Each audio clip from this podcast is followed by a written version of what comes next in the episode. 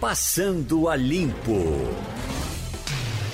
Começa o Passando a Limpo. Hoje tem Eliane Cantanhede, daqui a pouco tem Igor Marcel, Ivanildo Sampaio, Jamildo Melo. Começando com Igor Marcel, nós eh, tivemos um fim de semana movimentado com convenções, com decisões de candidaturas. Alguma coisa lhe surpreendeu, Igor?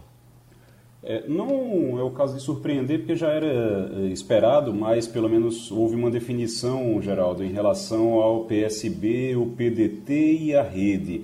Era um trio que estava tentando se acertar já há alguns dias. Na verdade, a gente já sabia desde o início do mês que Carlos Lupe tinha acertado o apoio do PDT para o PSB. Mas aí você ainda tinha o deputado Túlio Gadelha dizendo não, que vai ser candidato, é, que vai depois ele é, resolveu que ia lançar um candidato, a vice no caso, é, disse que foi forçado a aceitar a questão do PSB, a, o, o apoio ao PSB mas lançou um, um candidato a vice para ser o vice de João Campos. Esse vice foi recusado, a sugestão foi educadamente recusada pelo próprio PDT Nacional, que o PDT Nacional é quem decide, porque tem uma resolução no estatuto deles mesmo.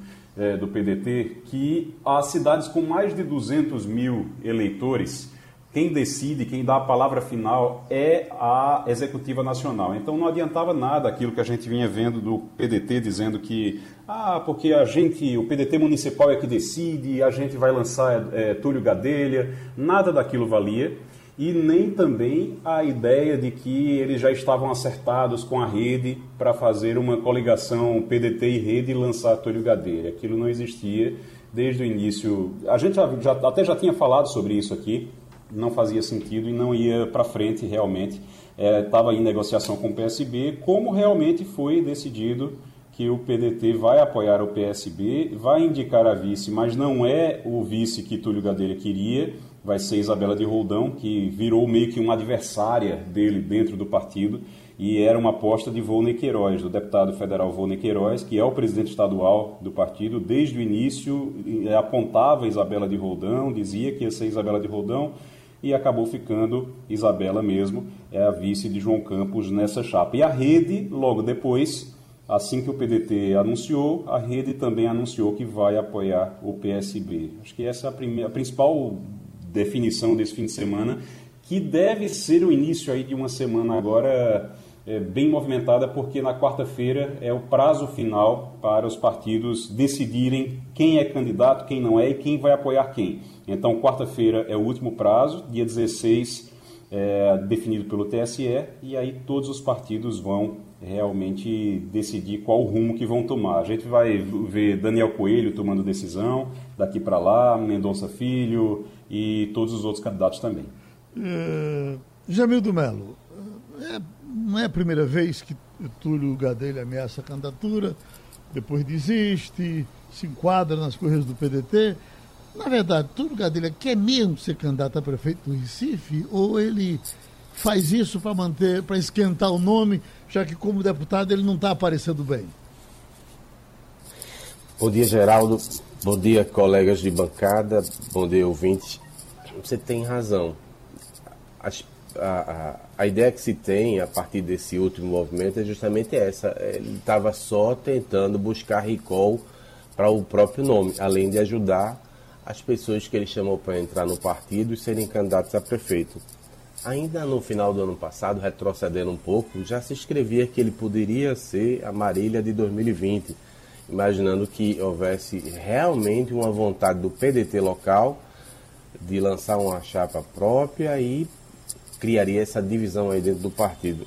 A gente percebeu que nada disso era verdade. Na verdade, o que aconteceu foi que Túlio Gadelha foi usado pelo PDT para tentar barganhar essa vaga aí. E porque quem manda no partido, desde o final do ano passado, já tinha a Isabela de Roldão como o plano A. Embora ficasse ali como se fosse só uma opção, mas sempre foi o plano A. Ela se desincompatibilizou do cargo na PCR com esse objetivo, com essa perspectiva. O que você assistiu aí nesse final de semana, com aquele evento de sexta-feira, reunindo, supostamente votando o um nome, foi só uma pantomima. Quem decidia era Lupe, quem decide é Lupe, junto com Queiroz. E ficou muito feio para Túlio Gadelha porque é, ele mostrou que tomou uma decisão assemelhada a um Grêmio estudantil, como se pudesse transformar a política numa pura vingança. Talvez por raiva lá atrás de não ter sido mais prestigiado no governo Paulo Câmara, chegou a ser desligado lá de uma secretaria porque reclamavam dele, especialmente o pessoal do PDT, que era muito uh, autônomo, então buscava só cuidar da própria imagem. Então, isso tudo corroborou essa ideia de que não havia nada o que se decidido. Na verdade, tudo já estava decidido, só se fazia um teatro para poder chegar como democratas e coisa e tal. É, a escolha do nome em si de Isabela passa pelo fato dela ser mulher. Ela vai bater de frente com Marília Reis. A ideia é essa, porque em política tem essa ideia de que homem não deve responder, não deve bater boca com mulher, porque parece que é, é violência, autoritarismo, coisa dessa natureza. Então vai ter alguém que possa confrontar Marília, e inclusive alguém com muita experiência no debate político, porque já foi vereadora, tanto quanto Marília. Um destaque para esse começo de programa, Jamildo Melo. Oh, desculpe. Destaque, Ivanildo olha, a Sampaio. definição... Não, é. Ivanildo Sampaio agora. Desculpa. Bom dia, Geraldo. Bom dia, companheiros. Bom dia, ouvintes. Geraldo, eu estava avaliando né, essa candidatura já oficializada do deputado João Campos e da vereadora Isabela do Roldão e vendo é, com um certo pessimismo é, essa chapa pelo fato de que são dois, dois candidatos muito inexperientes. Né? A, a, é, a, Isabela tem um pouco mais de experiência, mas digamos que no impedimento de João Campos para governar essa cidade do Recife tão cheia de problemas, que bagagem tem Isabela para cuidar disso? Nós temos desafios demais, nós temos problemas demais e nós temos dinheiro de menos para cuidar de tanta coisa que se precisa, precisa ser cuidados. Então, realmente, eu vejo com pessimismo a, a essa chapa e não, não, não, vejo com otimismo ainda é, as eleições é, do Recife com, os, com, as candidaturas postas. Uhum. Já, é, me parece que o nosso Jamildo já tinha um, na ponta da língua um assuntozinho para a gente fechar esse bloco. Pois não, Jamildo? É, exatamente. Falando ainda de política, a definição da semana vai ser para onde vai é, o cidadania, para quem vai ser dado o apoio por parte de Daniel, que a expectativa é que saia da disputa também depois que ficou isolado. Esse vai ser o assunto da semana, até quarta-feira. Você, não, você não arrisca um palpite? Oh. Olha, se ele tiver com muita raiva de Mendonça, ele vai oferecer apoio para a delegada Patrícia Domingos. Se uhum. ele conseguir superar tudo que aconteceu em relação às negociações aí na, na oposição, talvez ele faça parte desse, desse condomínio que está se formando aí na oposição. Você, Você sabe. Assina com o relator, Igor? Eu, eu assino com. Eu acompanho o relator, é, mas só fazendo um, um adendo que é o seguinte. O Daniel Coelho, ele vem dizendo que só vai decidir na última hora, que tem tempo para decidir, que tem tempo para decidir, aí fica provocando ontem, provocando assim, né, para poder mostrar que está ali, que está presente. Ele já de ontem para hoje ele colocou uma foto no, no, nas redes sociais, daquelas fotos que só o candidato tem, é como se ele fosse seu candidato. Aí coloca lá aquela foto que todo mundo correu para perguntar, ué, é a foto do, do, candidato, e ainda colocou uma legenda assim: a foto oficial para o, ano de 2020, alguma coisa nesse. as lutas de 2020. Então, alguma coisa nesse sentido, é, já para gerar uma repercussão e dar a ideia de que ele, até ele mesmo pode ser o candidato. Bom, no mundo do turismo, aos poucos as coisas vão acontecendo. Já tem a informação dos Estados Unidos que eh, recomeça hoje a receber turistas. Mas aí nós estamos com Edson Gonçalves, que é agente de viagens internacionais, especialista também nessa coisa de retirar documentos, que é um grande problema que se acumulou por tanto tempo, se vai ser. Quanto tempo se gasta agora para resolver um problema de passaporte, por exemplo? Uh, uh, então, nós estamos com Edson Gonçalves e vamos conversar com ele sobre isso. Estados Unidos, essa história de que está recebendo gente, o brasileiro já pode entrar lá, eh, Edson? Oi, amigo Geraldo e amigos ouvintes, e os demais que fazem parte desse debate, Igor, Ivanildo e Janildo. Então, veja só, uh, já é um primeiro passo, né? O consulado já já está disponibilizando as próximas entrevistas, os agendamentos já estão sendo feitos, né? Uh, o agente de viagem ou eu como despachante, eu já posso fazer todos os procedimentos de preencher formulário, pagar as taxas, mas as entrevistas uh, presenciais elas estão acontecendo só em novembro e em dezembro. O mês de setembro ainda está fechado, né? Ele não está aberto para atendimento, mas a gente pode antecipar todo um atendimento para que as próximas pessoas sejam as primeiras a serem entrevistadas e serem concedidos vistos. E com relação às fronteiras, aos poucos elas estão se abrindo já. Há uma flexibilização das fronteiras. As companhias aéreas começam a ter uma frequência dos seus voos regulares, eh, mas existe uma preocupação ainda com relação eh, ao Covid, as recomendações que são necessárias de usar máscara, distanciamento, né? Então, esse segmento está aos pouquinhos voltando àquela engrenagem como foi sempre, né? O uhum. turismo faz parte de uma economia, esses países estão visando cada vez mais uh, abrirem as fronteiras porque a sua economia depende do turismo. Uh, nós no Brasil somos mais receptivos, né? As pessoas não têm tanta burocracia para virem para cá, mas ao mesmo tempo nós como vamos para o exterior, para a Europa ou para os Estados Unidos, temos que ter algumas precauções.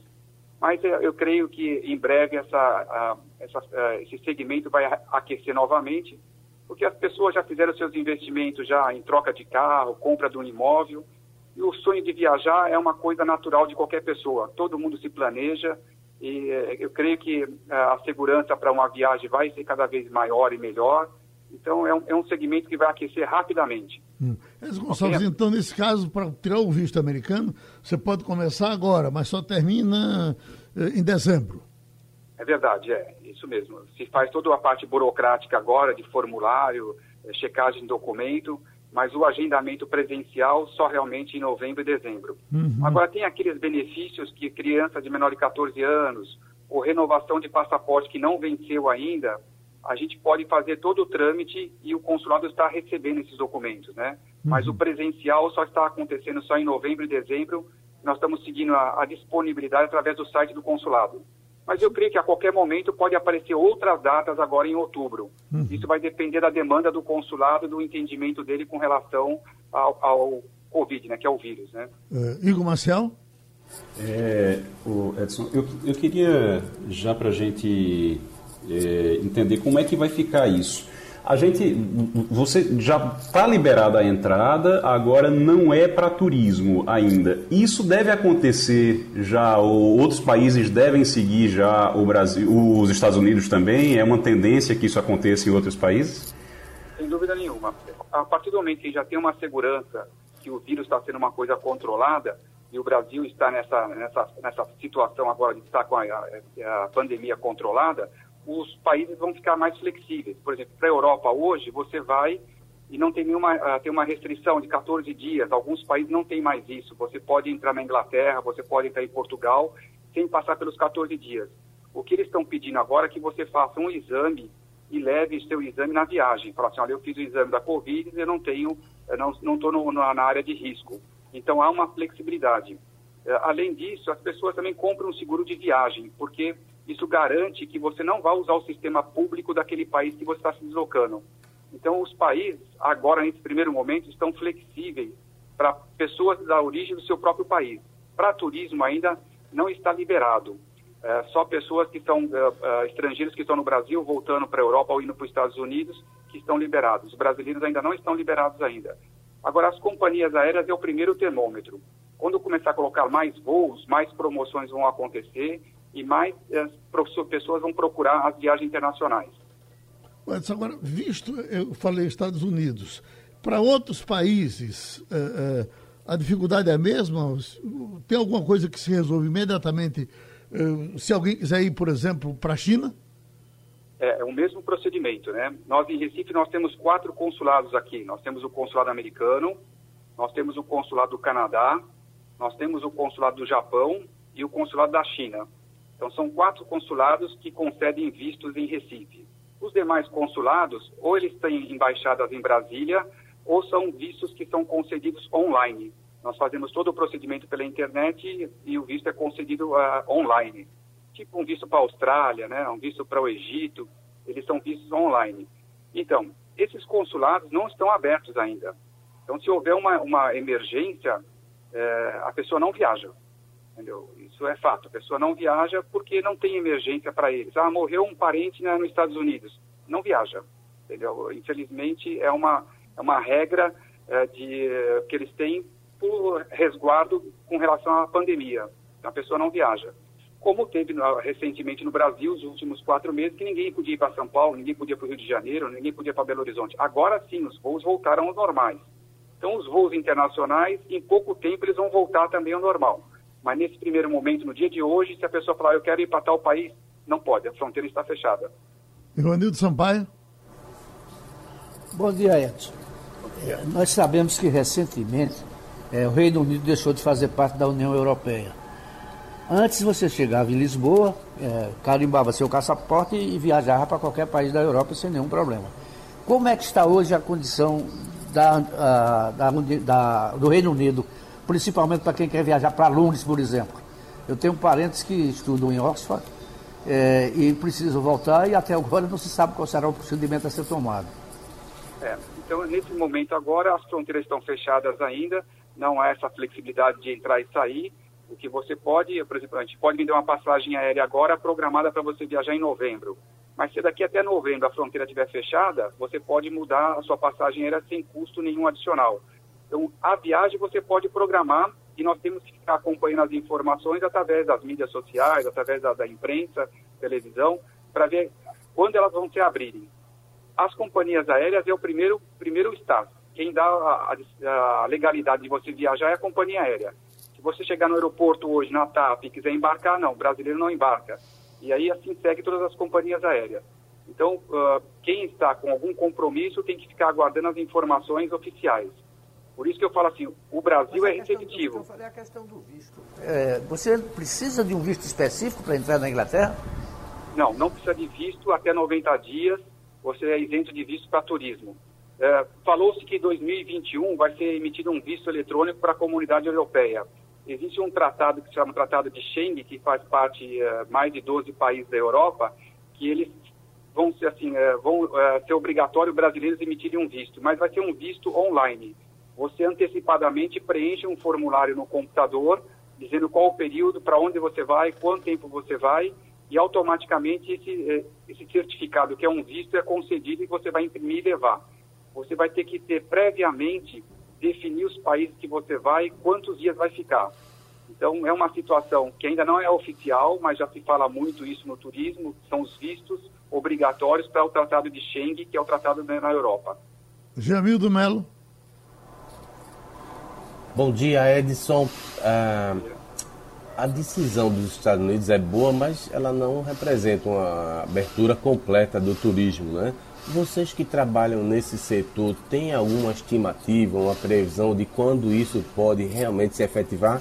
E aproveitando, se era possível tirar um pouco o foco dos Estados Unidos e uh, colocar uma, uh, uma imagem maior do, do globo, do mundo. Por exemplo, eu adoraria, um projeto pessoal é aproveitar um ano sabático e estudar inglês na Nova Zelândia. Como é que está hoje para você ir para esses países e tentar a estudar por um tempo? O amigo Janildo, então veja só, é, esses países eles estão ainda é, fechados, né? Essa é a primeira situação. É, até para ir para Nova Zelândia agora é um outro país também que você tem que ir ou via a Europa ou via a Austrália, via Chile, né? São países que também estão fechados fronteiras para o Brasil. Então é difícil você programar agora uma viagem para esses destinos internacionais, né? Uh, eu creio que a economia de cada país desse vai ficar muito atento para liberar uh, o fluxo turístico novamente. Porque esses países dependem do turismo, né? Países como a Espanha, Portugal, Estados Unidos mesmo, se pegar a Flórida, né? Pegar a Disney, são países que dependem do turismo. E o, Brasil, o, o, o povo brasileiro faz parte de uma, de uma, uma porcentagem muito representativa economicamente. Então, aos poucos, é, eu creio que vão ser liberados, é, cumprindo as precauções é, que são usar máscara, isolamento, distanciamento, né, para que volte essa economia a fluir novamente. Então, nesse primeiro momento, você pode se programar uma viagem, ah, eu quero viajar, estudar em março, na Nova Zelândia. Mas de imediato, falar assim, eu quero estudar em novembro, agora em outubro, você não pode, porque a fronteira está fechada ainda. Mas eu creio que em breve vai voltar a fluir normalmente essas, essas informações. Os, os intercâmbios comuns para estudantes comuns também eh, estão eh, passando por essa mesma burocracia?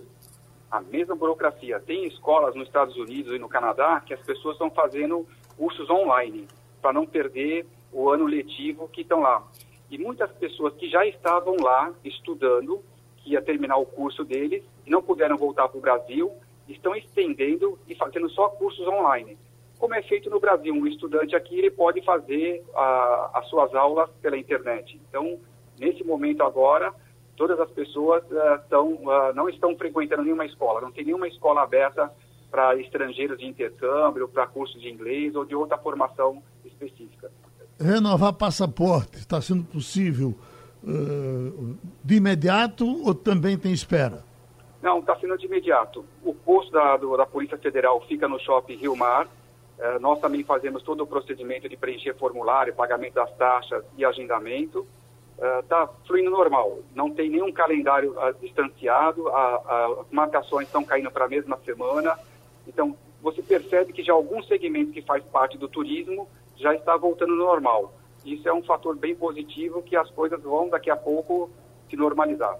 Pronto, foi Edson Gonçalves que conversou com a gente aqui no Passando a Limpo. Bom, Ivanildo, a gente correndo atrás de notícias positivas, especialmente com relação à pandemia, eh, novas aberturas, enfim, tentando esse novo normal, mas está aqui a manchete, ó número diário de mortes pela Covid-19 deve aumentar em outubro e novembro, diz diretor da Organização Mundial de Saúde. A situação de Israel, que estava quase na tranquilidade, voltou ao desespero. Mário Roberto Melo já informou, uh, uh, hoje vamos ter mais, uh, reativar três semanas de lockdown. Então é, é, um, é um inferno a cada dia. Geraldo, o que aconteceu é o seguinte: alguns países relaxaram no início da pandemia. Abriram comércio, não tiveram isolamento social, não tomaram algumas providências que deveriam ter sido tomadas. No Brasil, nós tivemos exemplos assim, por exemplo, Santa Catarina. Santa Catarina abriu o comércio, era apresentado como um caso bem sucedido, de repente começou a aparecer casos, foram aparecendo mais casos, e o governo teve que recuar. O mesmo está acontecendo em Israel. Foi um dos países que abriram muito no início da pandemia e agora estão obrigados a fechar, tomar medidas mais duras e mais preventivas, mais preventivas não, mais é, consertadoras. E o fato é que está é, tá provado que quem não cuidou cedo disso está pagando o preço. Igor Marcel, com relação às escolas, alguma novidade? Até agora não, mas existe uma expectativa muito grande, principalmente para, inclusive para hoje. hoje. O, é, o, presidente do sindicato do, das escolas em Pernambuco está esperando que seja anunciado hoje um retorno. É, foi ele mesmo que disse que naquela reunião que teve há alguns dias, é, disse que tinha sido acertado e que o governo do estado tinha dito que a partir de hoje ia começar a volta, ia começar a voltar. Depois o governo do estado disse que não, que não é, nunca tinha dito isso. E aí ficou aquela polêmica, mas ficou no ar essa história e hoje está todo mundo aguardando que tenha alguma solução, que tenha alguma, alguma mudança em relação a isso. O fato é que você tem que, é, de alguma maneira, você tem que, o governo do estado precisa começar a ver isso, porque é uma questão também além de, todo o, de toda a situação com os alunos, com os estudantes que precisam estudar, que precisam ver como é que vai ficar o ano letivo deles, você tem também a situação econômica dessas escolas que é, já existe um, um, um levantamento, uma expectativa ruim de que 40% das escolas privadas em Pernambuco possam falir, simplesmente fechar as portas porque não vão ter fôlego para entrar em 2021 dessa forma. Jamil do Melo, aquela, havia uma liminar no Rio de Janeiro para só uh, haver uh, aulas presenciais quando tivesse a vacina. Essa, essa liminar caiu, então significa que as conversas recomeçaram. Será que vai ter algum efeito colateral para o resto do Brasil? Para liminares desse tipo também, tão radicais? Ó, só depois da vacina. Quem é que aguenta isso? Falam da vacina até para 2022. É. O que eu li ontem no Globo é que ficou liberado, que Sim. as empresas privadas vão poder reabrir. Posso estar desatualizado. Não, porque, é, exatamente como... porque caiu a liminar, né? Exato. Uhum. É, acho sim inclusive vai levar muitos dos educandários das escolas em todo o Brasil a tomarem a coragem de ir para a justiça e pedir uma providência. Onde a justiça for mais alinhada com os governos, não vão conseguir. Onde tiver mais liberalidade, podem conseguir. O que eu acho que é correto é que não se pode punir as empresas privadas se elas fizeram modificações, se elas fizeram adequações, se elas estão seguindo protocolos não tem por que não reabrir, inclusive porque não é obrigatório que os pais mandem os filhos. Aqueles que estiverem indecisos, com receio de que as crianças possam ser contaminadas. A crise do Rio confirma que a culpa da descrença na política não é da Lava Jato, é dos políticos. Sérgio Cabral não existiu por causa da Lava Jato, mas a Lava Jato existiu por causa de Sérgio Cabral. Ele virou o que virou pela impunidade, uh, surgiu contra a impunidade, uh, uh, ela surgiu contra a impunidade. A roubalheira que ficou tão fácil que foi crescendo, crescendo, a perder de vista, contaminou tudo, dragou belas biografias, operou com quantias de tirar o fôlego. A corrupção no Brasil, e não só no Rio de Janeiro, se mede por muitos milhões ou aos bilhões de reais. Olha, agora, é, é, imagine se esse, essa avalanche contra a Lava Jato prosperar e essa paisagem bonita que a gente vê de corruptos sendo punidos, punidos, se ela desaparecer do nosso visual, como é que nós vamos viver? Meus ouvintes, é, o problema é esse. É, o que a gente tem que confiar é que a cada pressão, a cada reação da Lava Jato é, contra a Lava Jato, tem uma pressão e uma contra-reação a favor da Lava Jato.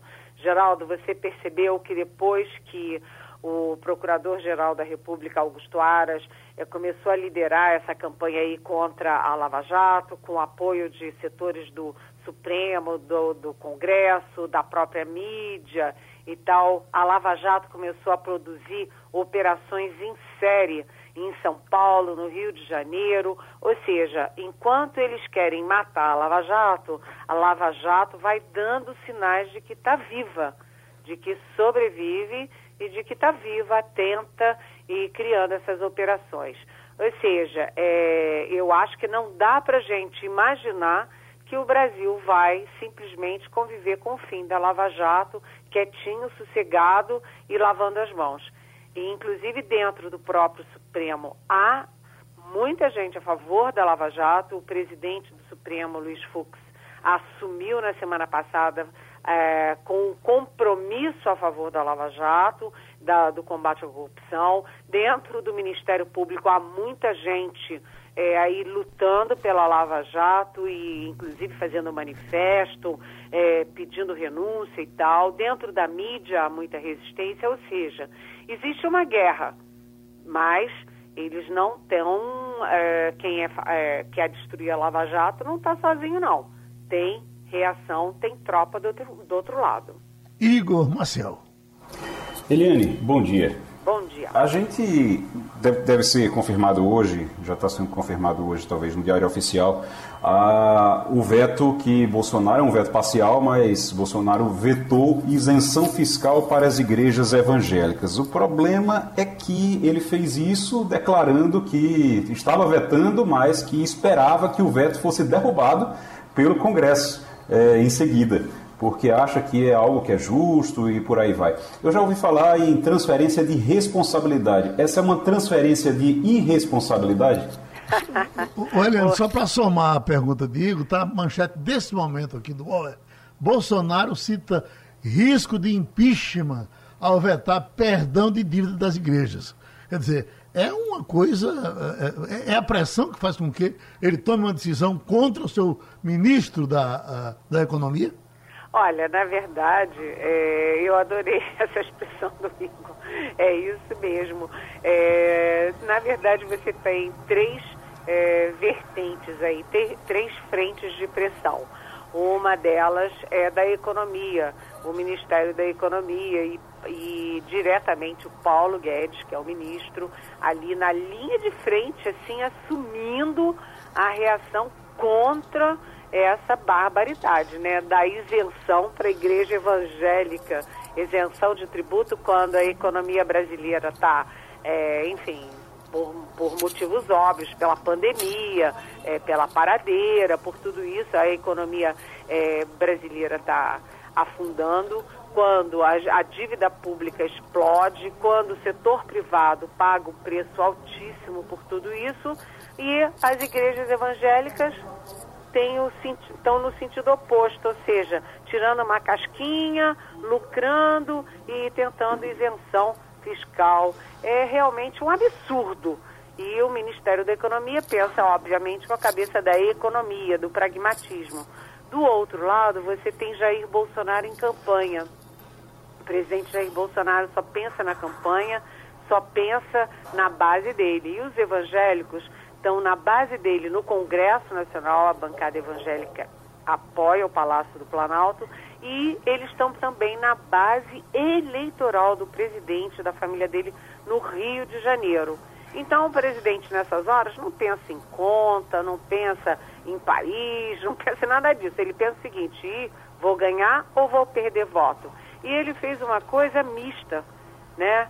É, vetou o artigo 8 que isenta os templos de contribuição social sobre o lucro líquido, que é a CSLL, mas sancionou o artigo seguinte, o, o artigo 9 que é aquele que anula autuações da Receita sobre remuneração dos pastores e dos líderes religiosos. Por quê? Porque a terceira vertente é a jurídica e aí o presidente, para dizer o seguinte, olha, gente, eu sou bonzinho, né? Eu não queria vetar coisa nenhuma. Mas aí tem a questão jurídica, aí tem a questão do crime de responsabilidade, posso ficar sujeito a impeachment. Aí o presidente, depois de vetar o artigo 8 sancionar o artigo 9 ele vai para as redes sociais dizendo: confesso que se eu fosse deputado ou senador, eu derrubava esse veto. Ou seja, ele está pedindo para os deputados e senadores derrubarem a própria decisão dele. É inacreditável isso, né? Porque um dos ônus de você ser eleito, de você ocupar uma função é, de liderança, é você assumir decisões que são é, pouco populares, que, não, que, que são doídas, que são difíceis mas você tem que ter força política de assumir e força moral para assumir a sua decisão. O presidente assume, toma uma decisão e pede para o Congresso derrubar a decisão dele. É incrível. Inclusive aqui tem o seguinte, ó, outra manchete. O presidente escreveu que se fosse parlamentar, votaria uh, por derrubar o veto que ele deu. Aí vem, Bolsonaro indica que vai apresentar uma PEC sobre, sobre isenção tributária para as igrejas. Então, meu Deus, que, que veto foi esse? Mas vamos em frente, né? Agora é o seguinte, Geraldo, só para concluir, é, você sabe que na lista, quem tiver curiosidade, vai lá na lista das maiores fortunas brasileiras.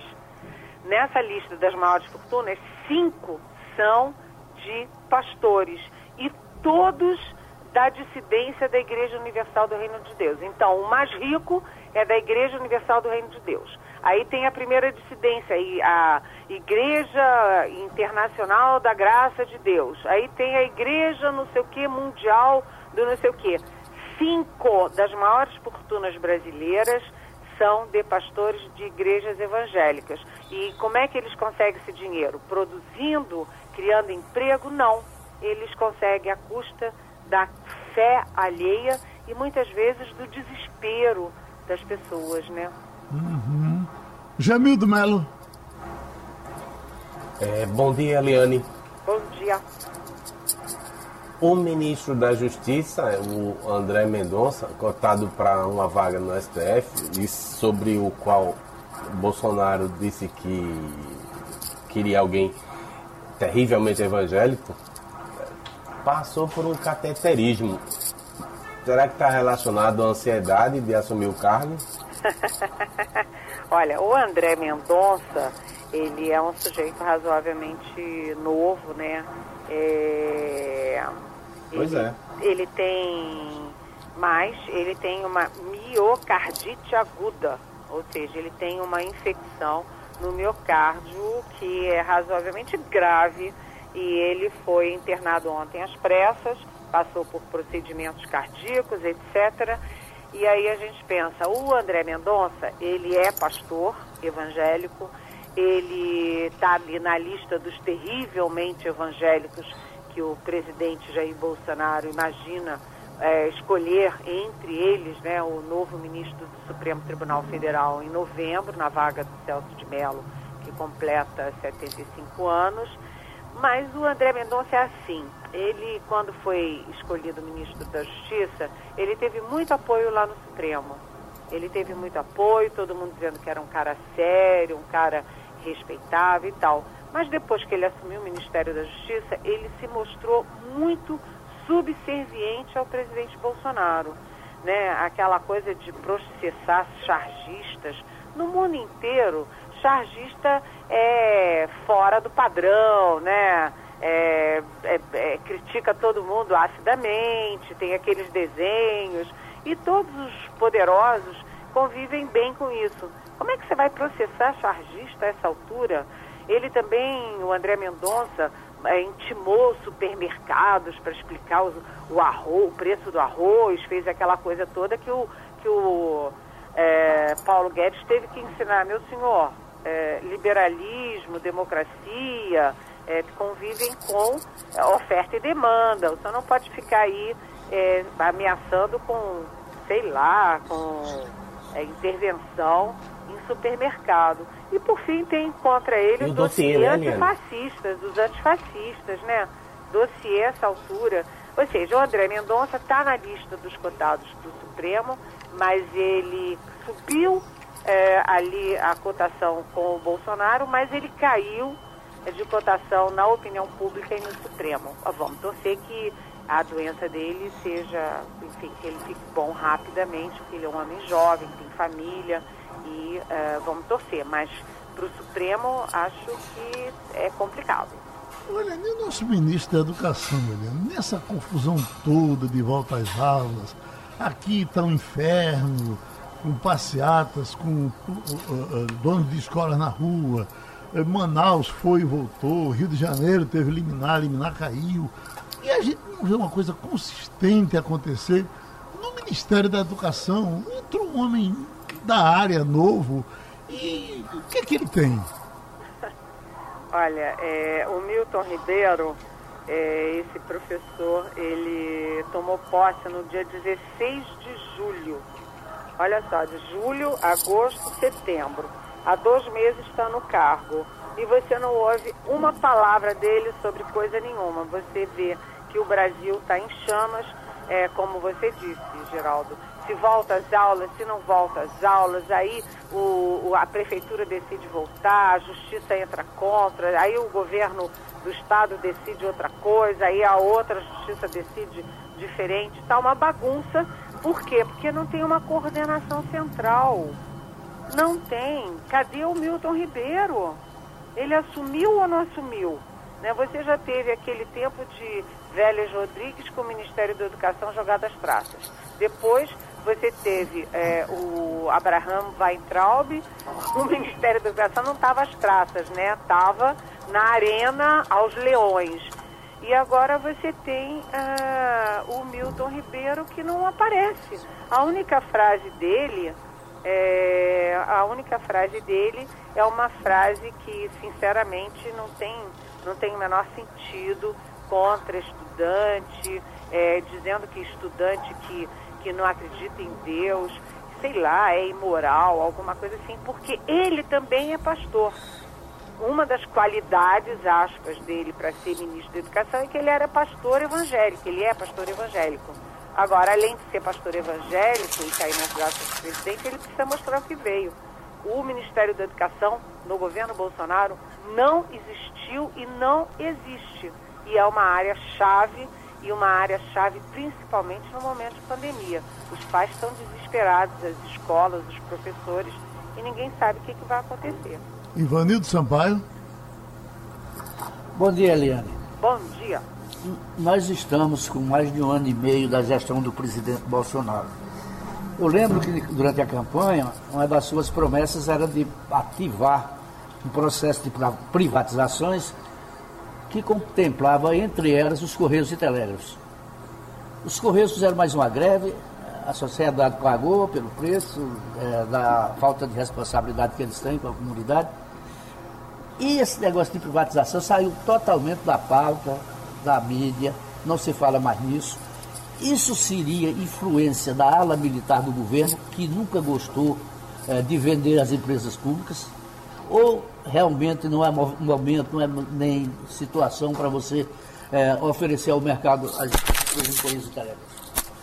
Olha, Ivanildo, o próprio secretário de desestatização, Salim Matar, foi embora do governo, né? O Salim Matar disse, olha, eu vim para fazer privatizações, não dá para fazer privatização nenhuma, não dá para é, melhorar aí, enxugar o Estado, melhorar a competência do Estado, vou embora o Salim Martar foi embora. E o que, que acontece? O que acontece é que o presidente Bolsonaro é que é o pêndulo. Você tem de um lado o é, Paulo Guedes, que é liberal, você tem do outro lado os militares, que são nada liberais, são estatizantes, claramente estatizantes, sempre foram, e corporativos. E o presidente Bolsonaro durante a campanha, no, no primeiro ano, ele sempre endossou Paulo Guedes. Mas a partir do momento em que o Bolsonaro virou candidato à reeleição, e ele hoje é mais candidato do que presidente, ele tomou partido do outro lado. Ele desequilibrou o jogo, porque ele começou a apoiar os militares e os de, é, estatizantes do governo, os gastadores do governo. Além dos militares, por exemplo, Rogério Marinho, que é o ministro do Desenvolvimento Regional, o Tarcísio, é, que é o ministro de Infraestrutura. Ou seja, o Bolsonaro desequilibrou o jogo para o outro lado e o Paulo Guedes está ficando cada vez mais isolado. E você tem toda a razão, Ivanildo. Ninguém mais ouve falar no processo de, é, de privatizações do, nem, da, nem do, dos Correios, é, nem da Eletronorte, nem de coisa nenhuma. Parou e ninguém mais fala nisso porque o Bolsonaro agora ele está voltando a ser o que ele é intimamente, que ele é sim estatizante, ele só era privatizante porque foi conveniente politicamente. Agora que não é mais, deixa para lá. Chegando na, na justiça, ah, o, o, ministro Celso eh, retomou atividades, já disse que vai botar Moro para fazer perguntas a Bolsonaro. Isso significa que aquela farra na segunda turma acaba de tudo, tudo que chega lá, o pessoal libera, libera, libera. O liberou geral para na segunda turma agora? Pode ser que sim, pode ser que não, porque o Celso de Mello, mesmo antes dessa última cirurgia, ele já era muito ausente. Celso de Mello tem mais ou menos um, dois anos que ele está muito ausente. Às vezes vai, às vezes não vai. Agora com a cirurgia aí parou de ir mesmo, enquanto isso passou-se a boiada. Lembra a história do, do, do, ministro. do ministro do Meio Ambiente, do uhum. Ricardo Salles? Vamos aproveitar que tem uma pandemia aí, a imprensa está distraída com pandemia, vamos passar a boiada no meio ambiente ali, nas leis, nas regras é a mesma coisa que acontece é, também. Então, uh, o que a gente tem hoje é que é que a segunda turma vai passando todas as boiadas e vai livrando a cara de todo mundo. O banistado foi, a, foi, que foi uma condenação do Moro, foi anulado. O, aquele ministro do Tribunal de Contas da União que estava sendo investigado, a Suprema Turma, a, a segunda turma do Supremo é, derrubou a investigação. E assim vai, já tem uns 10 casos. Agora, se o Celso de Mello voltar para a turma, ele desequilibra para o outro lado. Porque são Gilmar Mendes e Ricardo Lewandowski livrando a cara de todo mundo e a Carmen Lúcia e o Faquin segurando e mantendo as punições. A tendência do Celso de Mello é sim ficar com Carmen Lúcia e com o Faquin. Só que o Celso de Mello sai em novembro, né? Então ele tem mais dois meses, espera aí, o primeiro de novembro. Então ele tem mais um mês e meio. E depois vem aí o sucessor dele, aquele que pode ser terrivelmente evangélico. A tendência é ele, esse novo, não ir para a segunda turma, ir para a primeira turma e o Toffoli migrar para a segunda turma. E aí muda o equilíbrio, porque o Toffoli fecha com Lewandowski e com Gilmar. Uhum. Então é uma é ainda um tabuleiro, viu, Geraldo? Quer dizer que pode mudar para pior, não é? Pode mudar para pior. em vez de ter empate pró-réu, você pode ter uma decisão pró-réu. Uhum. Igor Marcelo? Eliane, o que é que dá para esperar, já que a gente está falando de STF, o que é que dá para esperar de Luiz Fux? Faz pouco tempo que ele assumiu, mas é, tem uma perspectiva, pelo menos, de como é que vai ser a atuação dele na presidência do STF? Olha, Igor, a gente pega o histórico do Fux e o discurso do Fux na posse e a gente vê que ele sempre foi a favor do mensalão, ele foi indicado pelos governos do PT, ele foi nomeado pelos governos do PT, mas ele votou sempre a favor do mensalão e votou sempre a favor da Lava Jato. E ele, ao assumir, todo mundo esperava que ele, no discurso, fizesse, é, desse um apoio ao combate à corrupção genericamente. Mas ele foi mais fundo. Ele registrou um apoio não ao combate a, corrupção em tese, mas particularmente, especificamente, a Lava Jato. Então, acho que o Luiz Fux tem esse compromisso, é um compromisso que ele ratifica na posse e que a Lava Jato, com ele, tende a ser mantida no Supremo. Agora, a gente lembra, né, Igor, nas votações lá, são sempre é, meio a meio e um voto vai para cá, um voto vai para lá. A presidência não vai mudar esse equilíbrio. O que vai mudar esse equilíbrio vai ser o novo ministro indicado pelo Bolsonaro. E isso é que pode ir para um lado ou para o outro. Por exemplo, a questão da segunda da prisão após da, a segunda instância, que está em discussão no Congresso. Não está em debate no Supremo, mas uma decisão do Congresso deve ter a tendência de chegar no Supremo. Então, isso é uma coisa. Outra coisa, a anulação dos julgamentos do Moro em relação ao, ao, ao Lula. Se acontecer isso lá na segunda turma, isso vai ter um efeito em cascata. Né? Além disso, tem o julgamento do presidente Jair Bolsonaro. Né? Como o Geraldo falou, o, o ministro Celso de Mello voltou decidindo que o Bolsonaro tem que depor presencialmente você fazer um depoimento por escrito com um monte de assessor é uma coisa. Você ficar cara a cara com os seus interrogadores é outra. Então, tem muita coisa para acontecer no Supremo e é, como a divisão lá é, em relação à Lava Jato, em relação à corrupção, ela é muito meio a meio, é, é, é um, é um futuro incerto e não sabido. Ivanildo Sampaio? Eliane, é, mais uma vez a gente faltando a falar do Rio de Janeiro. O seu comentário ontem no Jornal Estado de São Paulo foi sobre a crise que se arrasta no Rio há cinco ou seis gestões. Eu pergunto a você, a candidatura de, de Eduardo Paes à prefeitura ainda tem sentido ou ele ainda mantém essa candidatura? Olha, Ivanildo, o Rio está em chamas, não sobra ninguém, né? Não sobra pedra sobre pedra, porque todos os ex é, vivos ou foram presos ou estão presos, caso do Sérgio Cabral, que é o maior, é o caso mais extraordinário da Lava Jato, já condenado a praticamente 300 anos.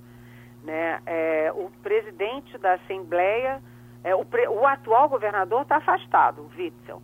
O presidente da Assembleia, que é o segundo na sucessão, o vice e o, e o presidente da Assembleia, ambos foram alvos de busca e apreensão. O prefeito Marcelo Crivella, que é candidato à reeleição em novembro, também já foi alvo de busca e apreensão, tem várias frentes contra o Crivella. Ele passou raspando aí na abertura de processo de impeachment, mas ele não está fora, ele não está numa zona de conforto. E o Eduardo Paes, ele tem duas coisas a favor dele. Apesar dele ter tido busca e apreensão, o Eduardo Paes era do grupo do, do Sérgio Cabral politicamente no MDB e o Sérgio Cabral afundou e levou todo mundo junto com ele e não levou o Eduardo Paes. Nenhum daqueles milhões, bilhões do Sérgio Cabral é, conseguiram pegar o Eduardo Paes. O Eduardo Paes sempre é investigado por Caixa 2 de campanha, que é outra instância.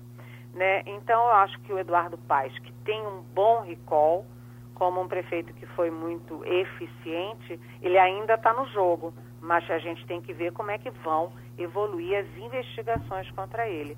O Rio é uma tristeza, ninguém sabe como votar e o Rio está cada vez mais na mão dos bolsonaros.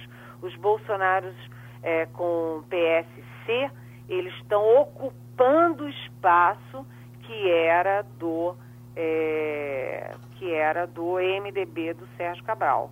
Eles estão é, montando todos os seus esquemas de apoio a prefeitos no interior, estão apoiando Marcelo Crivella na capital e os Bolsonaro serão os grandes líderes do Rio de Janeiro rapidamente, uma terra arrasada. Olha, Lula voltou a, a, se insinuar como candidato a presidente da República e a gente sabe dos problemas jurídicos que ele a, ainda enfrenta. Quantos camelos teriam que passar no fundo de uma agulha para que ele conseguisse o direito de ser candidato ou não tem mais camelo em Brasília? Olha, tá uma seca danada aqui. A gente está abaixo de 10% de umidade, então não acho, não acho impossível aparecerem uns camelinhos por aqui não. Mas o fato é o seguinte, o ex-presidente Lula ele já se coloca à disposição para concorrer, mas a situação jurídica dele é muito adversa, porque o presidente ele tem aí essa questão da nulidade do Moro num dos processos, no processo do apartamento, do triplex. Mas o ex-presidente tem ainda outros sete processos contra ele.